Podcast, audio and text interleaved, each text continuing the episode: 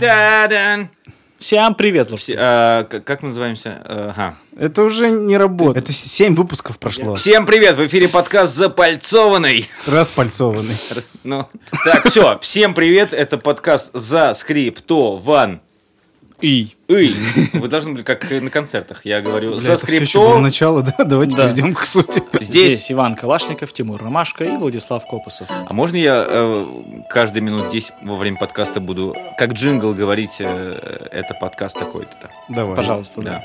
да. Все вырежем потом просто. Давай. Ты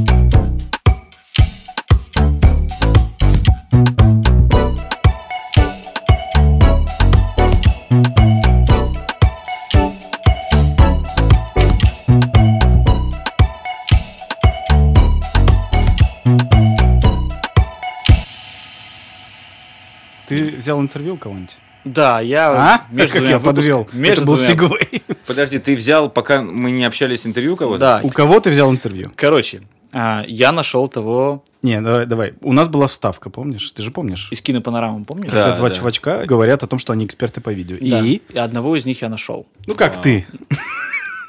Я? А кто? Я его нагуглил. В смысле, он представился у нас в Хотим вставке. поговорить с экспертом по этому делу. Представьтесь, пожалуйста. Борев Владимир Юрьевич, кандидат философских наук, кандидат искусствоведения, эксперт по проблемам видео. Он, оказывается, не только был экспертом по видео, он, в принципе, всю методу разбора и экспертизы видео написал. Мало того, он еще потом основал фестиваль видео. И издавала в России журнал издавал «Видео Ас». «Ас», да. Э, чем он сейчас занимается? Он делает сыр. А, это тот самый Да, да, да. Я уже создал такую хорошую свою собственную личную ферму. Поговорил с Боревым и поговорил а, с кинокритиком Андреем Плаховым. Борев, он был экспертом по видео, который на- анализировал именно видеокассеты и смотрел VHS-ки. И его вызывали в суд, чтобы Да, он давал он показания. регулярно выступал. Да. Таких историй было очень много. По моим заключениям э, экспертным, примерно полторы или 1800, я сейчас точно уже точную цифру не помню, но э, более полутора тысяч человек вышли на свободу досрочно. О, круто. По его методике или благодаря ему? Потом- смотри, было так. А, в 84-85 году прокуратура решила, что слишком много людей ос- осуждают на три года и отправляют в тюрьмы. Э, Место в тюрьме. На три года На три года. прокуратура. Я в это время работал в Институте истории искусств, был э, научным сотрудником, кандидатом искусствоведения. И э, к нам э, в научно-исследовательский институт истории искусств, а сектор назывался сектор э, художественных проблем массовых коммуникаций. Э, Вот пришел э, запрос из э, Генеральной прокуратуры Союза СССР э, с просьбой разработать методику для проведения видеоэкспертиз. Дело в том, что по всем экспертизам, трассологическая, все другие там дактилоскопические экспертизы, существуют очень четкие методики, разработанные профессионалами. И вот точно такую же методику в связи с появлением новой реальности в видеозаписи и видеомагнитофонов э, нужно было разработать для проведения экспертиз, потому что иначе получалась э, отвратительная картина. Э, Экспертизы проводили гинекологи, психологи, члены партии, заслуженные большевики и так далее, и так далее, но только не специалисты. Но это был, наверное, 84-85 год, вот так. Он мне это не сказал напрямую, но я подозреваю, что просто тюрьмы слишком были переполнены. Вот я Сказали, говорю, что-то харе уже, ребята. Многие адвокаты, узнав о том, что тебе сегодня такая деятельность уже вошла в строгие рамки закона, а не интуитивных каких-то вкусовых суждений, то начались пересмотры. И многие адвокаты тех людей, которые сидели в тюрьму, они написали дело на пересмотр. Более того, я думаю, что в этот момент прокуратура, она была сама очень благосклонна на, ам, благословно настроена на пересмотр многих дел, потому что под, под общую гребенку загремели колоссальное количество невинных людей, они сидели там, заполняли тюрьмы, мучились. Вот. И сам пересмотр, в общем-то, конечно, был инициирован Генеральной прокуратурой. Надо кого-то... а Куда мы будем сажать Да. настоящих преступников? Да. Так они и Сплошные сказали. кинокритики сидят. Вот. И причем а, формулировка была часто такая, что демонстрировал порнографию на кухне. Несколько тысяч человек сидели в тюрьмах, обвиненные в том, что они распространяют порнографию и насилие и жестокость путем показа жене и теще фильма крестный отец или там греческая смоковница и так далее. Ну, то есть вот э, я знаю конкретные случаи, где вот именно в этом был обвинен э, человек. То есть он среди Подожди, родственников А распространитель. родственники, как в сталинские времена, отказывались от него, говорили, да, это он нас заставил. Я закрывала глаза, закрывала глаза. Ну, вообще, на самом деле, а, то есть сам Борев мне рассказывает в интервью историю, что все началось с того, и одно из первых его дел было такое, что он а, пересматривал заключения, которые сделали в Свердловске, а, и местная полиция просто, милиция на тот момент, просто хотела... Видеомагнитофон единственный в городе. Для того, чтобы его отжать, его обвинили в том, что он распространяет порнографию, эм, его осудили, а магнитофон отобрали в пользу э, силовых структур. И они э, ночами в своем кабинете светились синим цветом, постоянно смотря то, что хотели смотреть все остальные. Это я сделал видеовставку, чтобы это говорил не я, а он. А это правильно. А знаете, как прикольно было бы? Они его сажают за видеомагнитофон а, и забирают видеомагнитофон, один из э, следователей. Он себе забирает, к нему приходит другой следователь, видит у него видеомагнитофон, сажает следователя и забирает видеомагнитофон. И так благодаря этому видеомагнитофону пересажали 300 человек. Внутри- реальная история. Внутри одного полицейского, милицейского Да, участка. там Вообще, а, я начал накидывать уже план пилота по сценам. Так. Да. И... и предложил одному каналу уже. И получил аванс. И понял, что, в принципе, у нас есть такая трабла, что чувак, а, главный герой, он ничего не решает, он не активный. Вот. Вечная проблема. Да, и я предлагаю сделать Твоя? так, Моя жизнь твоя вечная я проблема. ничего не решаю и не активно. что ему по ходу первой серии будут предлагать выбор между экспертом по видео, где он будет смотреть вот эти вот кассеты, сидя в кабинете на трех человек, и Мгм. там, а, либо он будет в конфликтной комиссии, которую возглавлял как раз-таки кинокритик Плахов. Конфликтная комиссия занималась тем, что она Оправдывал? В общем, началась какая-то новая эра кинематографа. Началась перестройка в кино, началась э, борьба за независимость студии, и в том числе, значит, очень важная сфера деятельности вот этого обновленного союза это, было, э, м, это была борьба за возвращение к жизни э, полочных фильмов, запрещенных цензурой. Почему не сделать какой-то совместный, ну, чтобы он и там, и там мог быть? Где-то у нас будет сегмент, где он это, где-то он защищает в суде, как мы хотели. Что, он играет на два лагеря? Потому что конфликтная комиссия, она не защищала в суде. Окей, а если это будет э, внутри, он от одного подойдет до другого, например? Я хочу, чтобы он эту дистанцию прошел за пилот. Ты хочешь, чтобы он прошел через конфликтную комиссию и попал уже в цензур- цензурный комитет? Да, и в общем, в концу пилота у него будет выбор. Либо он будет сидеть просто смотреть кино а, советское, запрещенное, полочное, цензурное. А зачем нам А нужно? как, он просто ходит из одного места в другое? Зачем, Да, просто- его а зачем вначале- это нужно для его... Для чего, для чего это Вот, я к этому и веду, что Да. у него в итоге будет выбор. Либо он... а? Зачем нам нужен этот выбор? А, у него же будет э, выбор э, сесть самому или посадить ее. Да, я, мы же... Зачем... Я просто думаю, что вот то, что ты сейчас нам объяснял, я даже... Ну, как бы я понимаю, про что ты, но мне кажется, для зрителей это будет очень сложная история в плане воспринятия. Ну, как бы, во-первых, мы уже вроде придумали конфликт, что, типа, либо он отмазывает ее, либо сам садится. Ну, типа, а когда он садится в цензурный Наоборот, комитет- либо, Да-да-да. либо не отмазывает, Да-да-да. либо садится.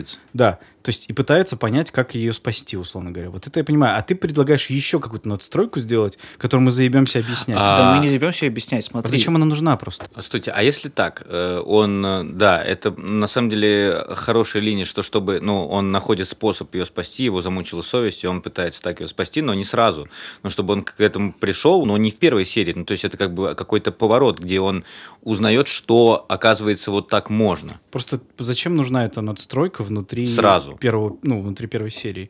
Я хотел, я думал, что это все равно первая серия очень сильно дает тебе, ну, как экспозицию, и ты хочешь еще что-то ввести. Я просто боюсь, я даже, мы не сможем это объяснить легко. Что, Ну, типа, Я хочу... Тут же история как бы искупления какого-то греха своего, то есть он как бы, ну, э, то, что он ее посадил и э, хотел засадить, а сам посадил, вот, э, и И, короче, сначала достаточно чувак-то пассивный до- должен быть, наверное, то есть, но э, он сделал какой-то единственный выбор, и то какой-то уже ужасный, да. И потом он как бы исправляется и понимает, что вот можно вот так ее спасти. Нет? И просто если сразу это будет, как будто прям он сразу такой хороший стал. А так он пусть пострадает. Я хочу, чтобы у него, у главного героя было такое же впечатление, как у зрителя. То есть мы, когда копали сами фактуру, мы же охеревали от того, что людям дают три года за просмотр дома к- на кассете. Вот. И я хочу, чтобы он тоже, э, живя в узком кругу, не знал, что такое, что дают три года. И в какой-то момент он приходит в суд, Да, да. что его, допустим, дядя приводит посмотреть, как выносят заключение. Там выступает эксперт по видео, и чувака при нем садят на три года, допустим. А зачем? Пусть это прям при ней будет. Пусть он даст показания против нее, и он будет думать, что типа это ничего такого. Это будет жестче. А, да, согласен. Конечно, я просто про то, что вот это все надстройки. Нам нужно, чтобы наши герои участвовали во всем этом, а не какие-то люди. Ну, то есть я просто Да, к тому, согла- что мгм. я просто к тому, что он будет в цензурном комитете, и мы можем изогнуть реальность, что он придет, если что, в другой какой-то, как, как его привлекли э, на какой-то этот. Я просто не думаю, что нам нужно прям точно быть, э, соответствовать реальности. Это, во-первых, мы и так это не сделаем. Во-вторых, нам нужно, что- чтобы наш герой оперировал всем этим. То есть, а так ты очень много надстроек делаешь, не всегда легко объяснимых зрителю. Я знаю, что люди понимают про цензуру, я понимаю, что они легко объяснить про видеосалон, и сеттинг легко, но когда ты еще дополняешь, что типа выбор, пойти туда и туда, я бы вообще все это нахуй убирал. Я думаю, что он должен быть вот в цензурном комитете, и если что, он просто будет как придумает, как в суде выступить, как от этого комитета. Я говорю, что здесь реальность можно гнуть как угодно. Не- мы все равно не будем соответствовать. Надстройка с тем, что есть другой отдел, который делает что-то хорошее, это прикольно. Но типа, но это мне для первого эпизода. Вообще, я как бы хотел а, на вот этот выбор замкнуть фактуру, в принципе, а, про конфликтную комиссию, которая рецензурила советский фильм. Поначалу к ним а, сам пришел первый режиссер, он принес бобину, короче, который режиссер сам выкрал, потому что фильм подлежал уничтожению. О, круто. Да, он Вот про этот фильм можно снять фильм. да. А он вынес эту бобину, типа, домой и хранил ее под кроватью. А тогда вот пленки было много, э, в общем, это был какой-то там, как под видом какой-то отбракованного материала, они просто выносили эту копию со студии, держали дома. Поэтому, когда вся эта ситуация возникла с конфликтной комиссией, они стали приносить эти фильмы. А, Иногда это было, доходило до анекдотов, потому что э, надо же, вот приходил режиссер, например, и говорил, у меня фильм лежит на полке, вот он, пожалуйста, посмотрите. Ну, мы смотрим, а потом начинаем выяснять, что это за фильм. Оказывается, что этот фильм там пять раз показали по центральному телевидению. Вот. Ну, это, конечно, анекдотические случаи, но я просто хочу сказать, что это стало модным, как бы так вот, Мгм. иметь полочный фильм в своей биографии, это стало как бы таким бонусом, что ли, к биографии режиссера. В процессе работы они 200 фильмов так выпустили, которые цен- цензурные лежали на полках. Я видел. другое, мне кажется, все-таки. Или бы надо объединять просто, вот, чтобы был еще сегмент, где они занимались расцензуриванием советских Вот. фильмов. А Борев рассказывает, что им приносили не фильм, им приносили кассету, причем в, в целлофановом пакете запакованную. Да, Вещдок. да, как вещдок. Выделялась в милиции комната, им выдавался э, конфискованный у подозреваемого магнитофон, и они смотрели то, что им отдавали. На экспертизу отдается не фильм, а на экспертизу отдается кассета в опечатанном виде. Потому что на кассете может быть написано, допустим, «Броненосец Потемкин», а на самом деле там записана э, какая-нибудь порнографическая сцена из э, там, немецкого порнофильма. Это может быть и предварительная экспертиза милиции, это может быть из прокуратуры, это может быть из ФСБ, из транспортной милиции и так далее.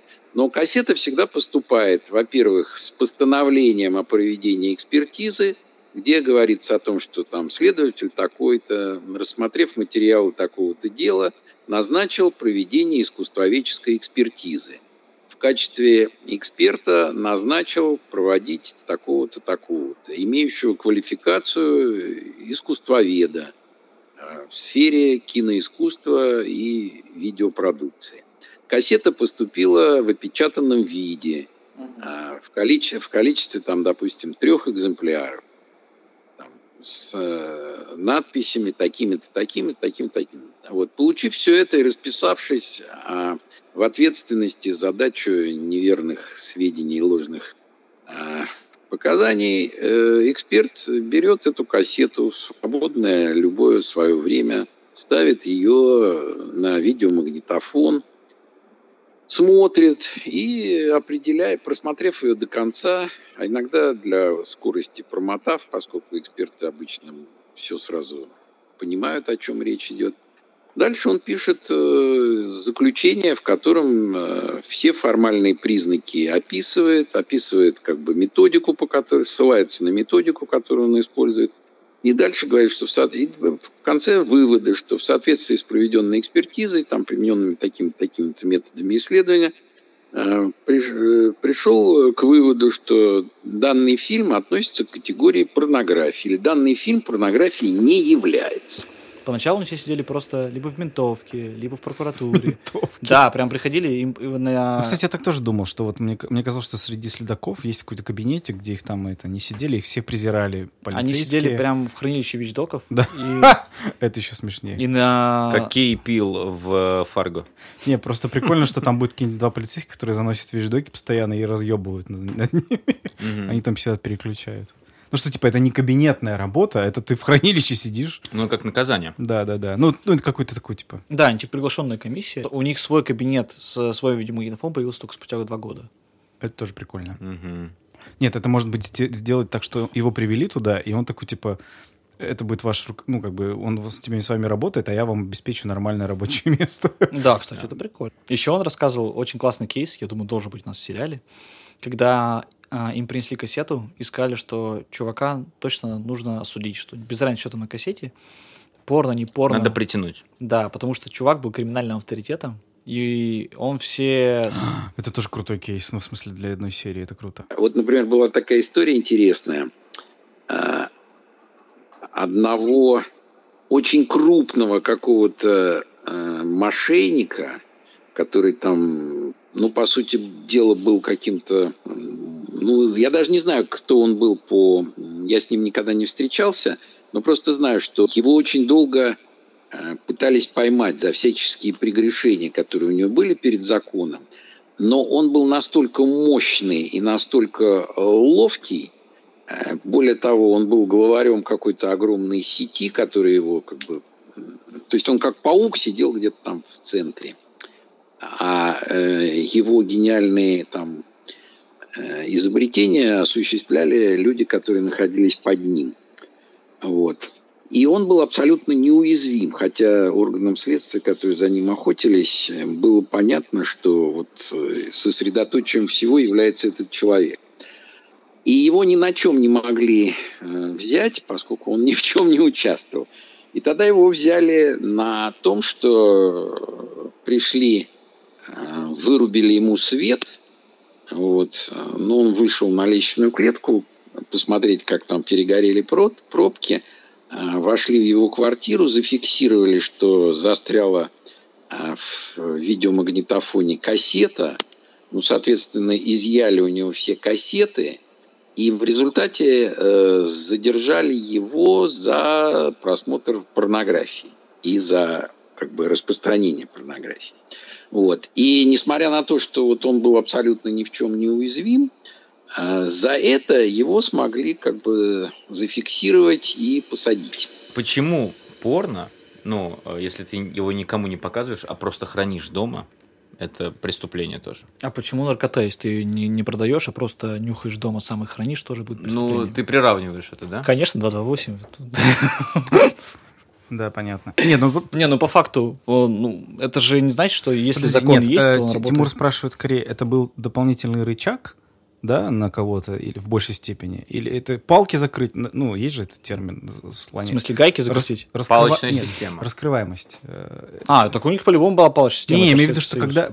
Было, было бы прикольно понимать, почему это стало незаконным, да? Mm-hmm. То есть, с одной стороны, понятно, что это неконтролируемый поток информации, который mm-hmm. попадает в, на территорию нашей страны, и ты ее используешь, почему эти секретные всякие видео, и салоны в ночные показы. То есть, то есть ты не контролируешь это, и это такая, это была попытка контролировать, но, подожди, я договорю, но полиция еще использует, милиция использует еще как дополнительный рычаг, чтобы людей закрывать. Мы же про это сейчас Да, именно так и есть. А, а были вообще в те времена э, российские режиссеры, которые снимали порно? Первое советское порно? ну да. найти его? Ну, это интересно просто. Хочешь, я у него спрошу отдельно? Ну, я не знаю. Не под запись. Только знаешь, когда? В 2 часа ночи сегодня напиши ему. А у вас есть советское порно? Он, Нет. кстати, говорит, что он пос- он посмотрел за все время своей карьеры 3000 кассет. Ничего себе. У меня на кинопоиске 1800 оцененных фильмов, а чувак посмотрел 3000 кассет. Такой нормы не было, но два-три фильма, в принципе, можно было осмотреть, особенно если речь идет о чем-то несложном.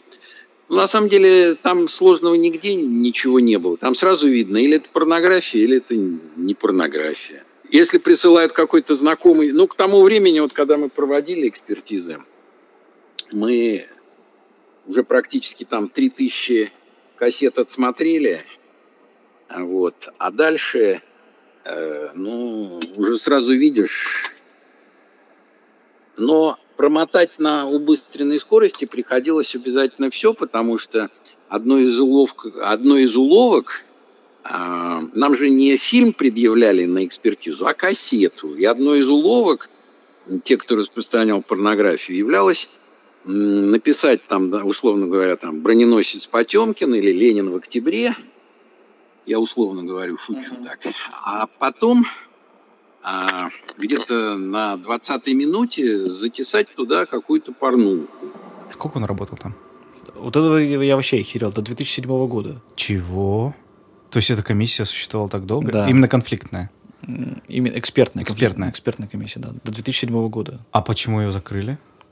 Ну, просто... Или он ушел? А, он ушел на пенсию, да. Как методика осталась. То есть сейчас где-то сидят люди, которые эксперты. Ну, это, наверное, вот эти, которые скорее про, про юридическая служба, да, какая-то, которая оценивает. Да, ну это... Типа э, Роскомнадзор теперь. классификация порнографии Я существует. нашел да. советское порно. В начале, когда люди э, там э, уже сидели и сидели за хорошую, нормальную такую среднестатистическую коллекцию, э, которую у них изымали, то там, конечно, порнографии практически не было. Была в основном э, э, нормальная или полунормальная классика.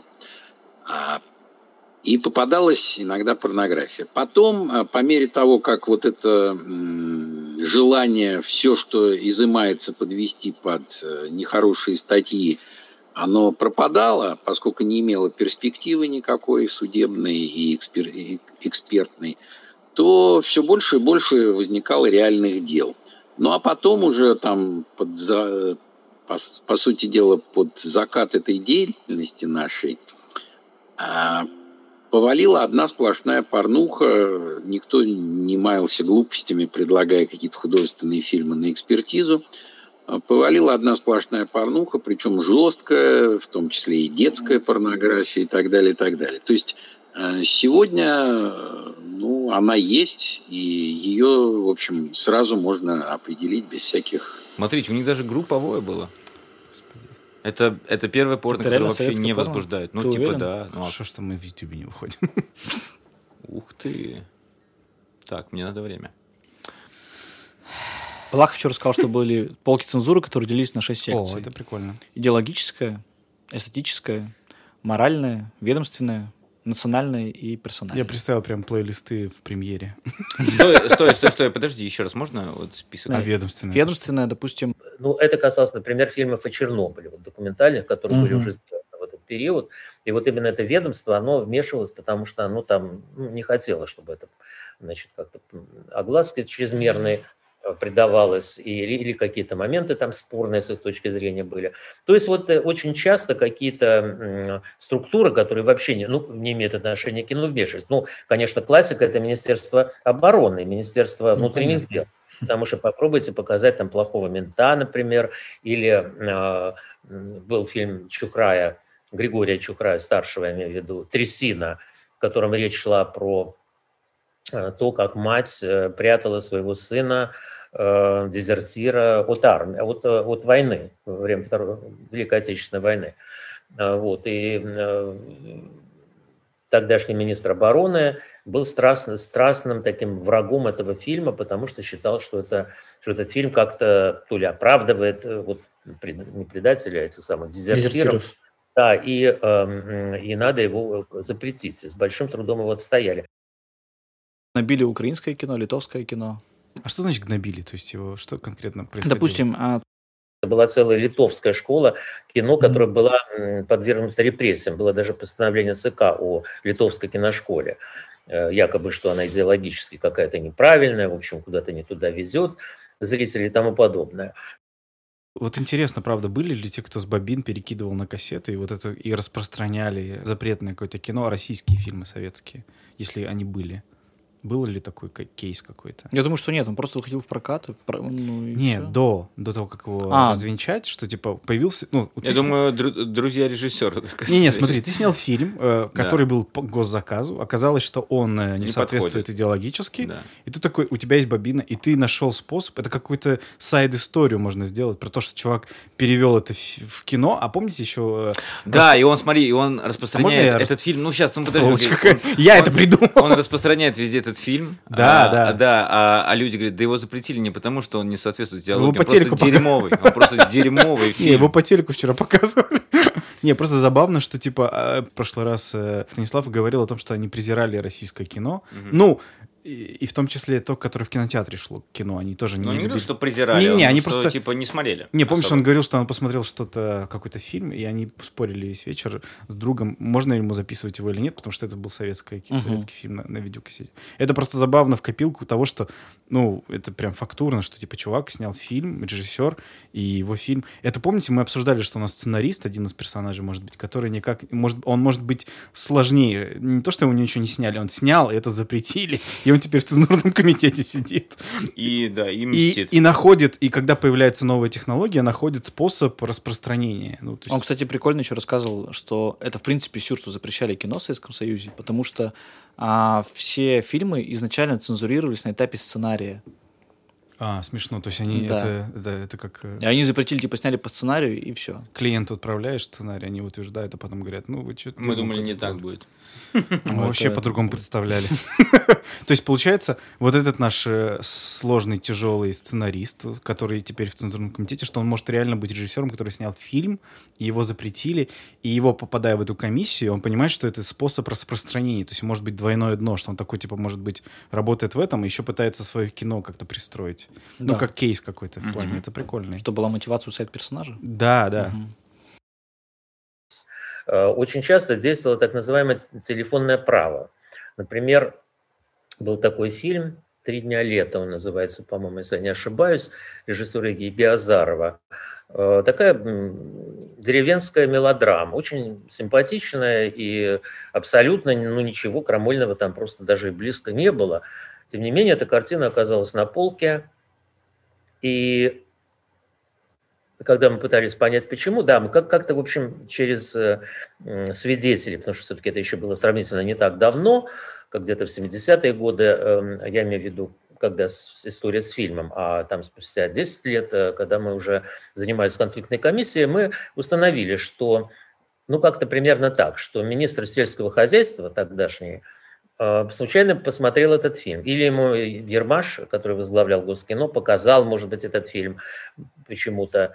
Э, и он, э, ему он очень не понравился, потому что он решил, что это какой-то поклеп на э, советскую деревню, потому что, ну, надо было показать ее в парадном виде, а она была показана там как-то не совсем в парадном виде. Ничего особенного, но тем не менее что-то там ему задело. И вот он начал интриговать, в общем, там, звонить в ЦК или, там, или уговаривать самого Ермаша, что это негодный фильм, его надо положить на полку. Смешно, такая хуйня, но его даже облич... облачили телефонное право. Это типа mm-hmm. звонок вышестоящих каких-то людей, которые считают, что... Как право же... на один звонок. Нет, очень интересны, конечно, какие-то частные случаи. Да, да, да. Именно какие-то детальки. Вот, э, То есть он разработал, э, условно, да, получается, Борев разработал вот тот главный там документ, по которому... До сих пор работает. Почему он этим занимался? А, я тебе говорю, просто спустили сверху, что нужна такая-то критерии разбора порнографического кино. Угу. Да, и все отказались, и это все спускалось вниз до научных сотрудников. И вот Боря был тем первым, кто согласился это сделать. А почему согласился? Вот это важно, да. Карьерный рост увидел. Mm. А типа там уже... И он вырос? Ну, типа, да, вот конечно, в эту, ну... попал вот в эту структуру, получается. Да, он попал в эту структуру. Его... А когда он начал пистолет с собой носить всегда в кабаре? В этот момент. Попозже. Уже в зрелом возрасте. Что я не беру у него интервью. То есть им двигали такие амбиции. А когда он начал заниматься... Ты же не рассказал про то, что он стал издавать журнал. Так он просто любил кино ко всему этому. Он же... И людей. Главный двигатель — любовь к кино, видите? Это со всеми связано. Ну, как ни странно, э, людей он тоже любил. Он говорит, что они никогда не запрещали фильм, а, если он действительно был игровым. Понимаете, в чем дело? Есть э, такое понятие художественное и нехудожественное. А, Жестокости очень много в мировом искусстве. Допустим, когда мы э, смотрим на картину, там Иван Грозный убивает своего сына, там тоже жестокость проявлена, причем как бы в крайних вариантах отец убивает сына. А Когда мы смотрим на утро стрелецкой казни, это тоже жестокость, вот, и можно там все, все что угодно найти. Дело в том, что э, на самом деле э, здесь нет никакой сложности, здесь все очень просто. Художественное кино, оно сделано, даже если оно не очень высокой э, пробы, художественное кино, оно все равно делается по своим законам. А э, порнография или насилие и жестокость – это абсолютно другие законы жанра. Там никому не интересно там развитая сюжетная линия, какие-то чувства и так далее. Там просто звонок, открывается дверь, приходит сантехник, вот, и бросает э, жертву на диван, и после этого полтора часа идет крупным планом показ полового акта. Здесь никаким образом невозможно притянуть э, такое изображение под э, разряд художественного. Вот. В то же время, там, э, условно говоря, если мы берем последнее танго в Париже, где показан половой акт с использованием анальных методов, тем не менее, все сделано настолько кинематографично и настолько художественно, что ни при каких условиях это невозможно подвести под порнографию. Хотя многие за этот фильм отсидели положенный трехлетний срок. То есть это если нереальная порнуха, а не детская порнуха, не какие-то видео Настис, как ты любишь. Я не люблю видеонастис. Я не буду комментировать, я видеонастис? запрещаю цитировать меня. Что такое видео Настис, расскажи? Выступает Иван Калашников. Скажи, какое ви- видео Настис? Короче, когда был бум э, домашнего видео, э, Домашнего какого?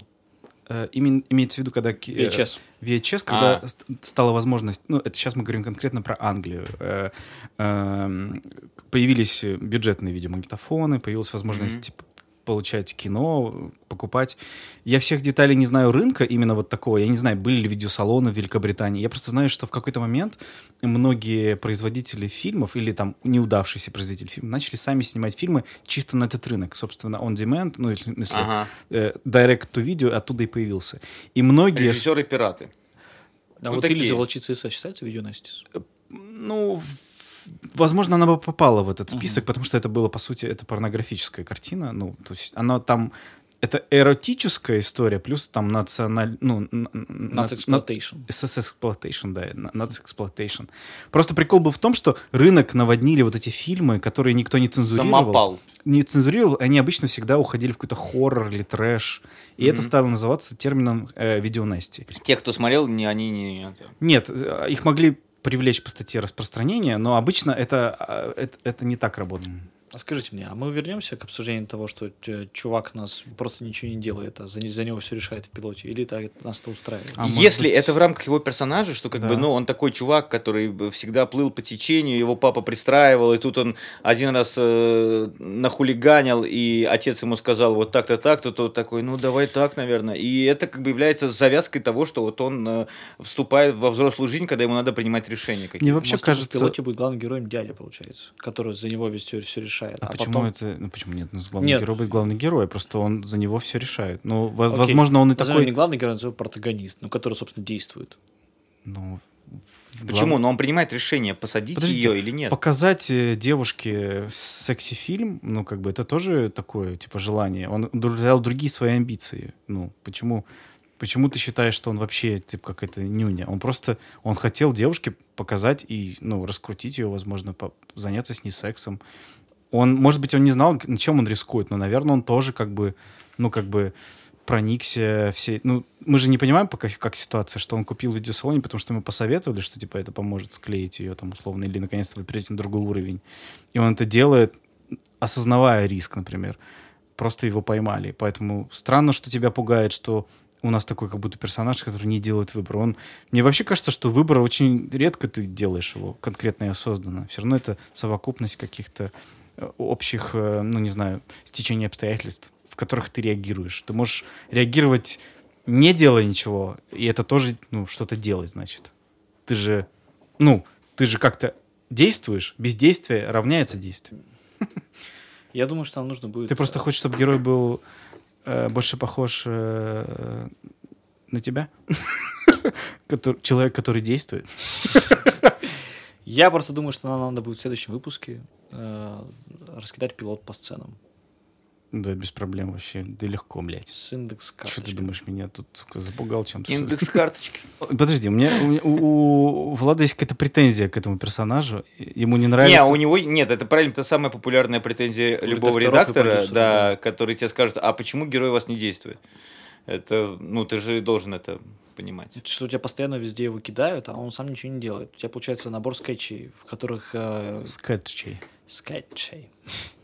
В котором герой, типа, существует... Ну смотри, он течение. действует, мне кажется, он действует так, как э, его... де- Ну, это не совсем бездействие даже, то, что ты говоришь, бездействие тоже действие. Ну, то есть он постоянно принимает решение, что за него принимают решение. Вот так. И типа к концу сезона должен сам принять решение. Да, нет, ну не, не- он не должен принять сам решение к концу сезона, он к концу сезона должен стать таким, что он будет только принимать сам решение.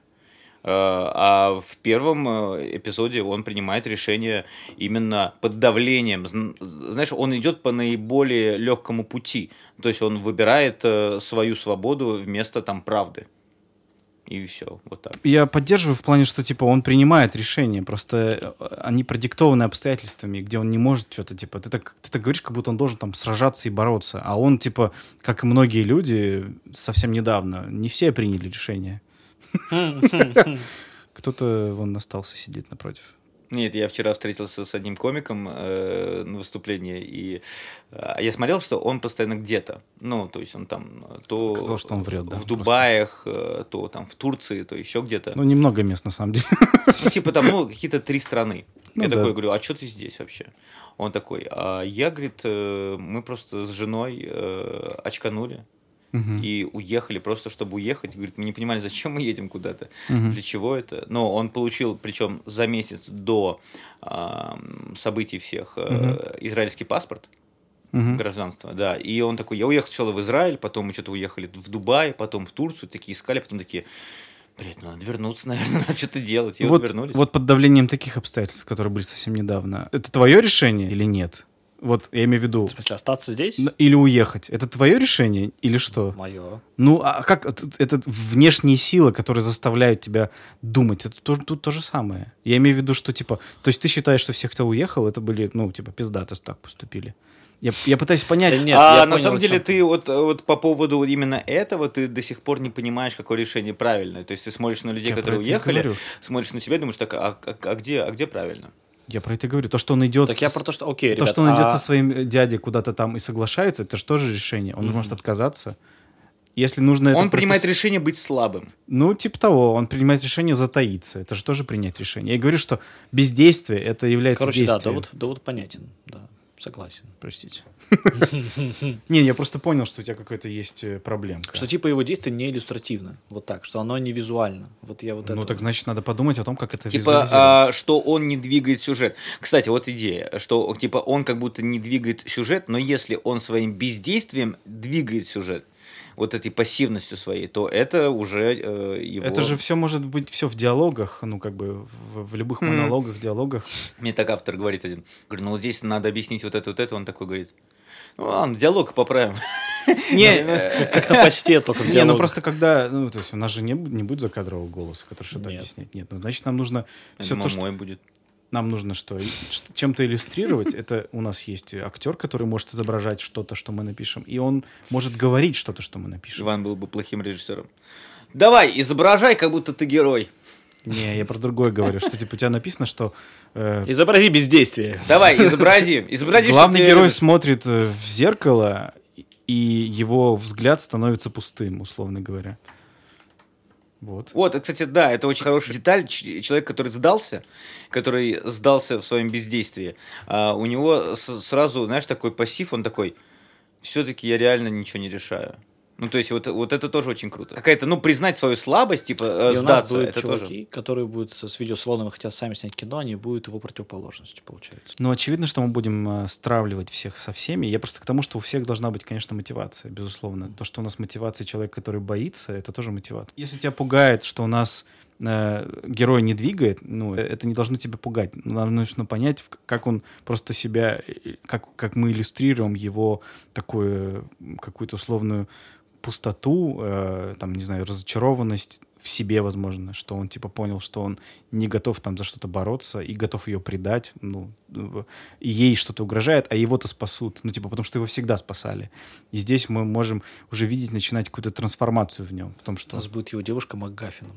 Она будет все время где-то за кадром и, типа, маяком по, по сюжету. Но если она будет присутствовать каким-то образом в... и потом мы ее покажем, это будет круто в плане Да. не в первой серии, а там ну, знаю, в первой серии она должна присутствовать в каком-то виде таком, да, э, издалека, условно говоря, когда они с ним должны поговорить. Но просто она должна, очевидно, раскрываться, потому что она тоже попадает в ситуацию, в которой она сидит, по, сло- у сути, по сути, она сидит из-за него, ну, как бы формально, и она, э, ну, как бы она ждет от него действий э, и пытается тоже приспособиться к, к новой какой-то реальности, как и он.